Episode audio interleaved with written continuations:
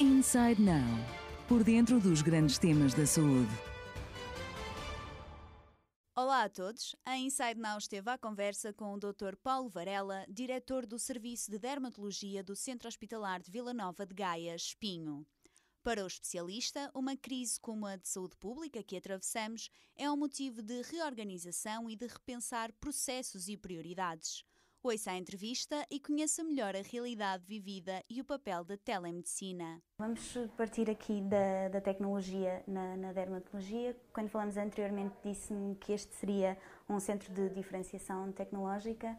Uh, em que é que, que se destaca? O que é que há a destacar? O Serviço de Dermatologia do Hospital de Gaia sempre procurou estar na vanguarda da tecnologia. Essa era uma das características do anterior diretor de serviço e do seu fundador, o Dr. Armando Batista, que sempre procurou, eh, quer na tecnologia eh, médica do cuidado direto ao doente, em termos de, dos lasers, da dermatoscopia digital, sempre procurou estar na vanguarda da tecnologia, sempre procurou que este serviço tivesse muito bem equipado, porque esse equipamento não só se traduz numa melhoria dos cuidados da saúde da população, mas também se traduz numa maior atratividade, uma maior taxa, capacidade de retenção dos jovens especialistas. Um jovem médico, hum, uma das razões para, para estar no SNS é, é esta diferenciação técnica que o SNS tem muitas vezes em relação a outros contextos de, de, de atividade médica.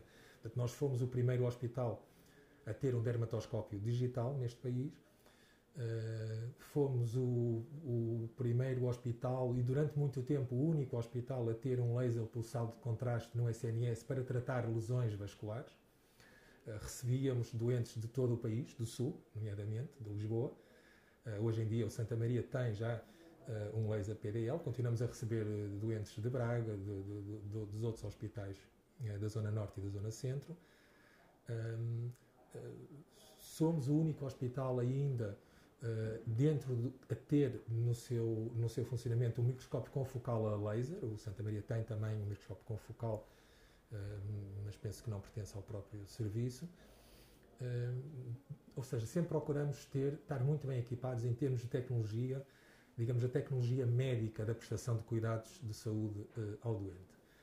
Por outro lado, na outra vertente da tecnologia, sempre procuramos, até por uma questão de necessidade, porque somos um serviço pequeno uh, e temos uma área de referenciação muito grande. Nós temos uma área de referenciação que engloba 700 mil pessoas de acesso direto, que é o Conselho de Gaia, o Conselho de Espinho e toda a zona da Aveiro Norte, portanto são 700 mil pessoas.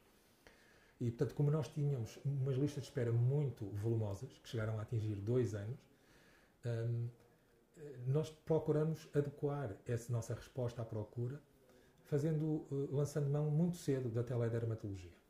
Eh, com vários formatos. Uh, primeiro um sistema montado pelo anterior diretor de serviço, o. Armando Batista, da tríade, da triagem rápida por imagem em dermatologia, e depois integrado mesmo no Alert P1, no, no sistema de, de, consulta a tempo e horas. E nesse aspecto tivemos a colaboração fabulosa dos, dos, cuidados de saúde primários desta zona, nomeadamente do, do Conselho de Gaia, mas não só, da Aveiro Norte, que eh, que sempre procuraram e perceberam que era uma mais-valia para os seus doentes enviarem os pedidos com imagem. E antes da obrigatoriedade, de 2018, nós já tínhamos 80% dos pedidos com imagem. Isso permitia-nos, em cerca de 20%, cerca de 18%, 20%, uh, dar uma resposta imediata à solicitação do médico de família. Ou seja, nós, um diagnóstico simples, um sinal que preocupava o doente e o médico de família, que nós dizíamos que era uma verruga seborreica, que não precisava de vir ao hospital, ou uma proposta terapêutica simples, de uma rosácea papulopustulosa, por exemplo, em que nós sugeríamos imediatamente um tratamento adequado e que iria uh, controlar aquela fase da, da rosácea daquela doente. Uhum. Portanto, a tecnologia ocupa aqui um papel cada vez mais de destaque na medicina e na própria dermatologia em, em concreto. A tecnologia, a, medicina hoje é uma medicina uh, uh, que evoluiu, portanto, é que a tecnologia é, é indissociável da prática médica, em todas as áreas médicas, eh, cirúrgicas, a tecnologia é uma mais-valia. Eh, e, portanto, nós procuramos estar atualizados, ter equipamentos atualizados. Eh, há pouco falei do primeiro dermatoscópio digital do país, que foi importado diretamente à Áustria, veio para o Hospital de Gaia.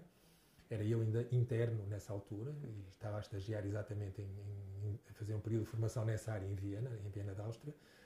Mas é como é óbvio, por exemplo, já temos um novo dermatoscópio digital, atualizamos estes, estes equipamentos. Né?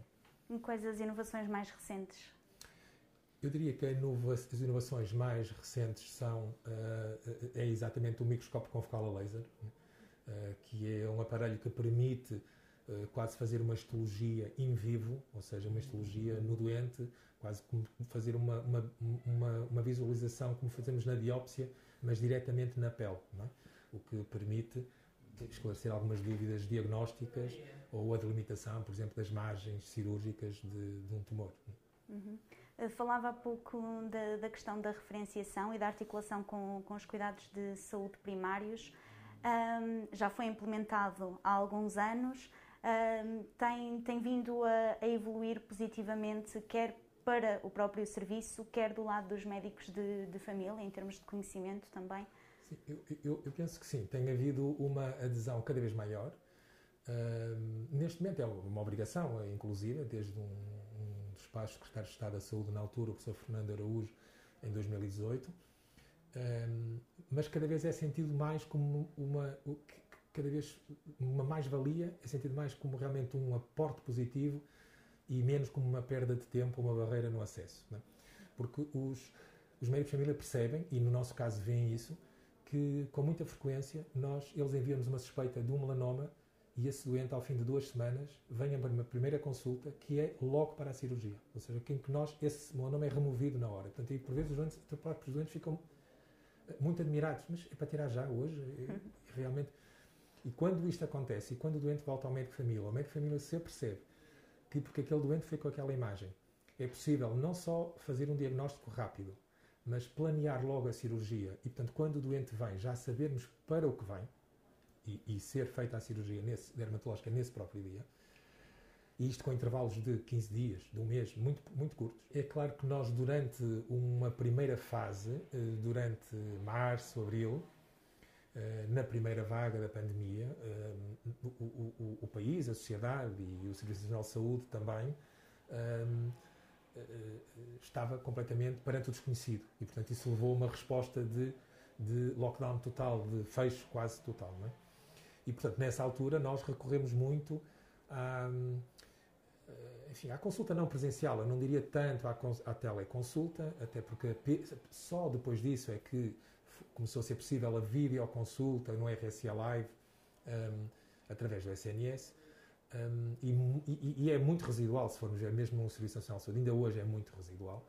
Um, mas começamos a fazer uma grande quantidade de consultas não presenciais através de contacto telefónico. Uh, na verdade, isto não é bem um ato médico, não é bem uma consulta médica. Isto é um sucedâneo de uma consulta médica uh, que é o possível, era o possível naquela altura. Uh, hoje em dia, e portanto aumentamos também nessa fase, aumentamos também a nossa taxa de resolução um, de, de, dos pedidos de primeiras consultas através da teledermatologia. Ou seja, começamos a, a encaminhar mais doentes pedidos de primeira consulta, mais doentes para solução de teledermatologia. Porque sentíamos que ou era aquela solução ou nós não sabíamos quando é que poderia ser a outra solução presencial. Uh, e portanto aí aumentamos e houve meses, nomeadamente março abril, que nós atingimos uma taxa de encaminhamento de primeiras consultas dos centros de saúde para teledermatologia uma taxa de 40%. Isto em termos acumulados no final do ano, nós subimos de 18% das primeiras consultas CTH em teledermatologia para 23%, subimos 5 pontos percentuais. Mas houve meses, aqueles meses mais atípicos, abril, nomeadamente, em que chegou a 40%. Uh, hoje em dia uh, já não acontece, já, isso já não acontece tanto, eh, porque nós mantemos a atividade presencial, o hospital soube-se organizar eh, e neste momento é muito seguro vir ao hospital. E, nós fazemos a grande maioria das consultas em regime presencial e tentamos identificar alguns doentes que estão muito bem controlados, por exemplo, os doentes com psoríase que estão sob terapêutica biológica, que muitos deles estão completamente sem lesões e que nós conseguimos, hum, na verdade, com um contacto telefónico antecipado, saber se a consulta que ele irá ter no dia seguinte ou passado uma semana, uh, se precisa de ser presencial ou se o doente se sente confortável porque não, não está tudo bem, não teve qualquer doença, não há nenhuma intercorrência, se aquilo um contacto telefónico será suficiente. E, portanto, tentamos, neste momento, significará cerca de 10% ou menos das consultas que são feitas em, em, em, por contacto telefónico. De 2019 para 2020, nós registramos quebras em todas as linhas de produção. Registramos quebras de 46% nas cirurgias de ambulatório e de 21% nas consultas, no total de consultas, de 22% nas primeiras consultas. Mas é bom de ver também que estas reduções deveram-se, numa primeira fase, na primeira vaga, a, a algum encerramento. Nós funcionamos em esquemas de dias alternados, havia um grande receio de um caso poder fechar o serviço todo e, portanto, os serviços organizaram-se muito em esquemas de dias alternados. Nós estivemos sempre a trabalhar, mas havia dias que estávamos a trabalhar em casa, a contactar os doentes e outros dias que estávamos a ver os doentes presencialmente. Mas deveu-se também à saída de médicos nós tivemos durante o mês de dois, o ano perdão, de 2020 a saída de três médicos do anterior diretor de serviço, por reforma, um, e, e, e de, duas, de, duas, médicas que saíram, uma médica que acabou o internato e que não ficou no Hospital de Gaia, e outra médica que saiu, que era do nosso quadro e que saiu do, do Hospital de Gaia. Uhum. Uh, e, e em termos de organização, falava também nesta altura com menos recursos e com toda essa gestão, ainda assim o balanço é positivo da vossa reorganização para responder aos doentes? Eu, eu, tenho um, um, um, lema que gosto e uma personagem que eu, que eu admiro muito, Winston Churchill, que diz, eh, tem uma frase que é Never waste a good crisis. É? Nós nunca devemos desperdiçar uma boa crise. Uma crise é sempre um motivo de reorganização, de motivação, de repensar processos, eh, de repensar prioridades. E, portanto, foi uma transição muito complicada da anterior direção do serviço para a atual. Uh, não é fácil um, substituir um diretor de mais de 20 anos, um, um fundador de um serviço, e que todos nós uh, admirávamos, um, e, por, e, e, em plena pandemia. Não é muito fácil. E em plena pandemia, uh, em sa saídas de outros médicos, não foi fácil. E penso que o serviço soube reorganizar, unir, tivemos o apoio também uh, por parte da, da, da, da, administração do hospital, que também era uma administração nova, que também tinha acabado de chegar a este hospital. Um, e, e, neste momento reorganizamos um pouco os processos, uh, tentamos alinhar o, os nossos objetivos que queremos para o serviço com os objetivos que as pessoas também têm para si próprias, porque na verdade, se alguma coisa também aconteceu durante a pandemia, é que muitas pessoas reorganizaram também os seus próprios objetivos de vida, isto na medicina como na sociedade em geral. Uh, e eu diria que nós, neste momento, estamos uh, a sair da, da tempestade. Pronto, começamos a ver as nuvens cinzentas atrás de nós, não sabemos se virão outra tempestade uh, à frente, mas eu penso que demonstra também alguma resiliência das pessoas que aqui trabalham, do Serviço Nacional de Saúde como, como um todo. Uhum. E nesta tempestade teve também a questão dos doentes e do medo de se deslocarem uh, aos, aos serviços de saúde. Uh, agora, neste final, nesta nuvem, um, que balanço é que faz da afluência do, dos doentes neste período? Nós tivemos ao longo da, da, da, pandemia, numa primeira fase, de facto, doentes a recusarem a vir ao hospital. Uh, tivemos doentes a adiarem cirurgias oncológicas. Uh, mais que uma vez. Tivemos contactos telefónicos com esses doentes a explicar-lhe a gravidade uh, desse, desse procedimento, que, porque os, para os doentes, sobretudo os doentes com mais idade, e, e o, o cancro cutâneo atinge muitas pessoas com mais idosas, eles estavam completamente aterrorizados em, em serem, de casa, serem de casa, não queriam sair de casa. Nós garantíamos que era tudo seguro, que estávamos todos de máscara, que havia pouca gente, o acesso era fácil, na primeira vaga uh, era mais fácil até do que agora, com a retoma da atividade. Hum, garantíamos aos doentes que todas as pessoas eram testadas. Por exemplo, nós testamos todos os doentes em que fazemos cirurgia oncológica, que é a cirurgia, muita dela na face. Todos os doentes são testados antes de fazerem a cirurgia. Nós fazemos fototerapia, que nunca paramos. Recebemos, inclusive, doentes, um doente de, de outro hospital que parou nessa altura a fototerapia. Uh, testamos os nossos doentes a fototerapia porque a fazem sem máscara de 15 em 15 dias, também para garantir que, que, que estão todos seguros, doentes e profissionais. Eh, neste momento, voltamos a ter algumas recusas e alguns receios de doentes.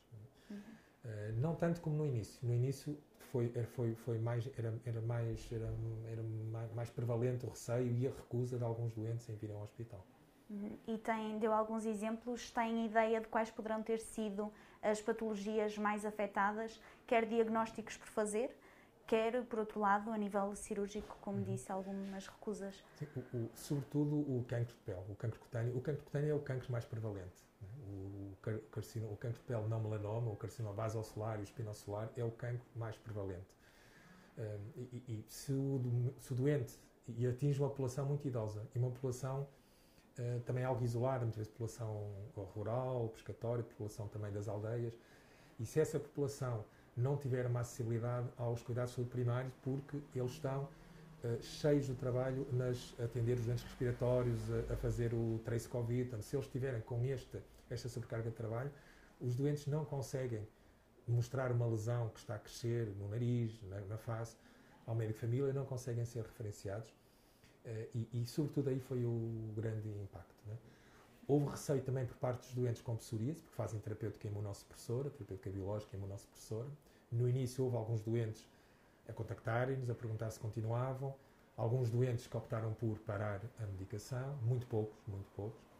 Uh, mas isso foi também numa fase inicial e hoje em dia nós sabemos uh, lidar essa, essa, esta, esta, pandemia e a medicação para a psoríase, sabemos que é segura e, portanto, a maior parte dos doentes mantiveram o tratamento.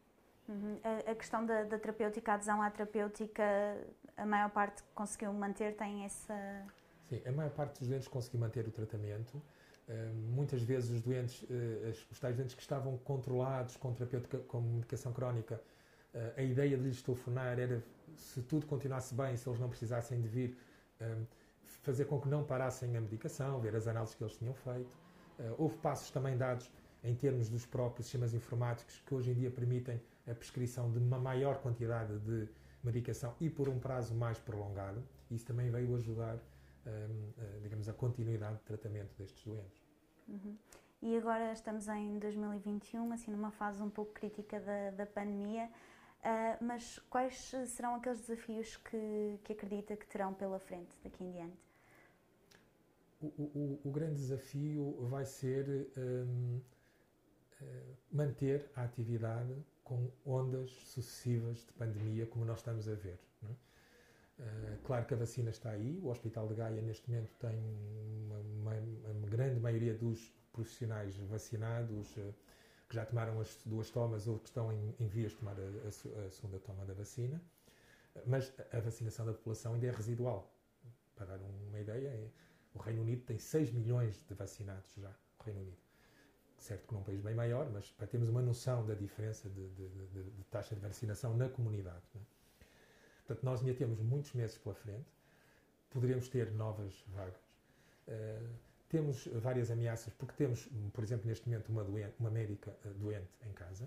Uh, vamos tendo de vez em quando alguns isolamentos profiláticos e isso leva-nos a quebras de, de, de, de, produtividade, porque de repente há um médico que desaparece, ou um enfermeiro que desaparece durante duas semanas. Vamos ter também e temos a breve prazo a questão do apoio às escolas, do apoio às crianças. Temos um corpo médico relativamente jovem, eh, apenas dois médicos têm mais de 50 anos, os outros estão nos 30, 40 anos, e, portanto, com crianças pequenas e que poderão também ter que prestar esse apoio. Não é? Eh, portanto, tudo isto é, gera-nos uma, uma, uma incerteza muito grande. Por outro lado, estamos também a ter muito pouca referenciação das consultas. Se há uma coisa que se nota a nível do Serviço Nacional de Saúde é que a referenciação às consultas, sobretudo via cuidados de saúde primários, está a ser muito baixa, continua a ser muito baixa. E nós temos que perceber, e se demos tempo a reorganizar, aquilo que nós conseguimos no final do ano e que a tutela nos pedia era que não tivéssemos doentes há mais de nove meses em lista de espera, e isso foi conseguido na dermatologia uh, em novembro. Isso permitiu-nos, aliás, avançar até ao final do ano para seis meses que conseguimos, e neste momento temos cerca de quatro meses. Um, eh, como é óbvio, nós sabemos que isto é, é ilusório, este, este tempo de espera tão curto, eh, para o que era habitual, obviamente, porque nós sabemos eh, que eh, no retorno à normalidade vai haver uma subreferenciação que não foi feita nestes, nestes longos meses. É? Uhum. Estão preparados para lidar com esse eventual boom de, de referenciação? Estamos, estamos preparados, nós temos uma. A teledermatologia ajuda-nos muito, mais do que ser uma solução ideal, que embora eu use, não, não acho que seja uma solução ideal, é sobretudo uma solução que permite alguma variabilidade na geometria de, do atendimento. Ou seja, se eu tiver mais procura, eu posso derivar algum desse fluxo de procura excessiva para a teledermatologia, aqueles casos que eu sinta que não prejudicam o doente uh, não vir a uma consulta presencial, mesmo que esta consulta presencial fosse da sua preferência, da sua preferência do, por parte do doente.